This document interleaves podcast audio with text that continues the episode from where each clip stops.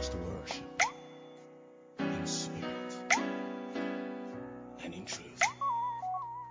You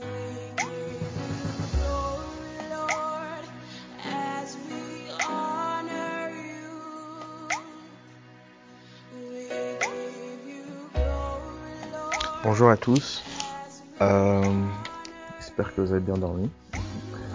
Euh, Aujourd'hui, en fait, j'aimerais rebondir sur euh, le sujet euh, d'hier.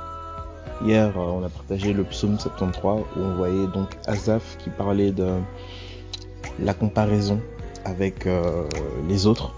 Il était lévite, sacrificateur, consacré à Dieu et se comparait euh, au commun des mortels, aux païens finalement. Et il voyait, il faisait des comparaisons par rapport à leur bonheur apparent.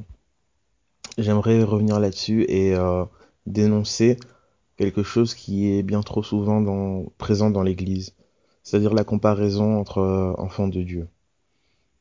Euh, samedi, nous avons une réunion sur euh, les nouvelles technologies en fait, et en substance, qui, ce qui en est sorti, c'est que il y a un courant euh, qui est véhiculé par, par exemple, les réseaux sociaux, qui nous pousse à aller dans une direction.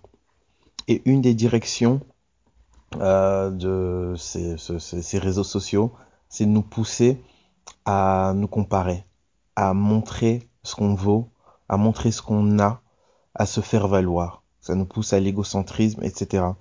Et j'aimerais vraiment dénoncer le, la comparaison entre nous, chrétiens. Nous sommes dans une église, il y a des membres d'une église, et euh, trop souvent, énormément de personnes ne prennent pas euh, le courage, ou n'ont pas justement le courage de, faire des choses pour Dieu parce qu'elles se comparent aux personnes qui sont déjà euh, plus visibles. Elles se disent, oui, voilà, euh, le frère, la sœur, ils chantent bien, moi je chanterai jamais comme ça, c'est bon. La personne, le frère, la sœur parle bien, moi je parlerai pas comme ça, jamais comme ça, donc c'est bon. Ou, ou, dans, vraiment dans n'importe quel domaine, on voit que les enfants de Dieu se comparent trop souvent et, euh, et, ça devient des freins aussi. Des freins pour certains et pour d'autres, ça devient aussi des vecteurs de, d'orgueil.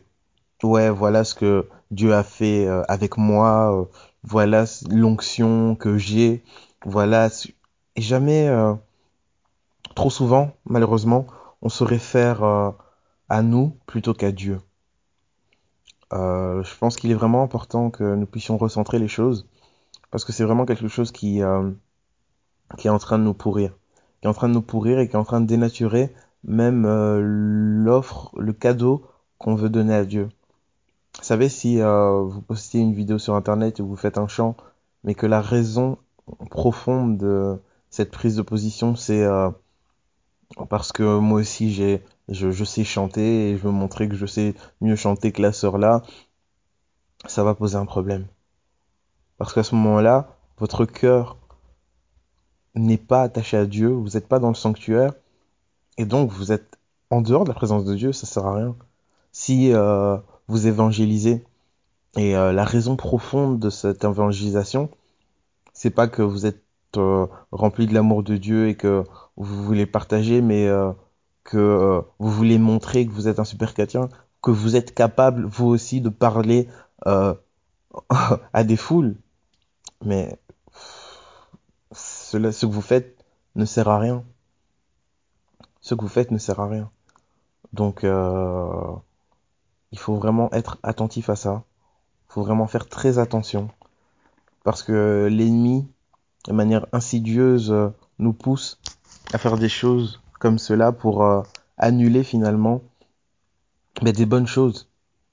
Vous savez, euh, une louange adressée à Dieu, dans la parole, on parle de un parfum de bonne odeur.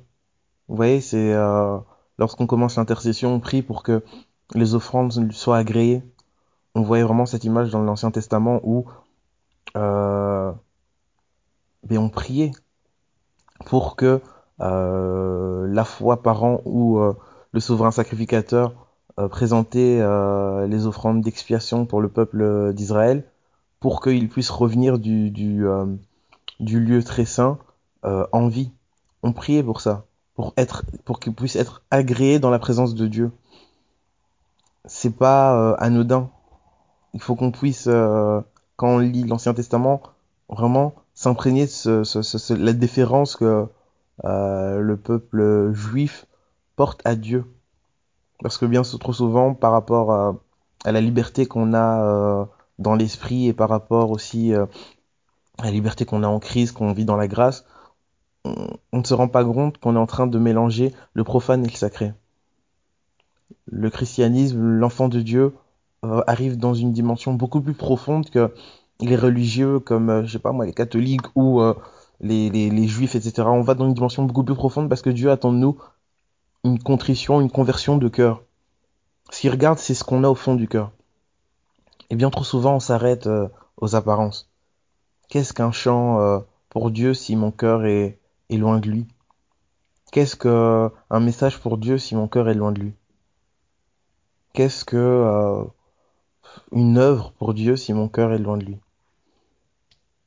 Donc euh, voilà par rapport à ça.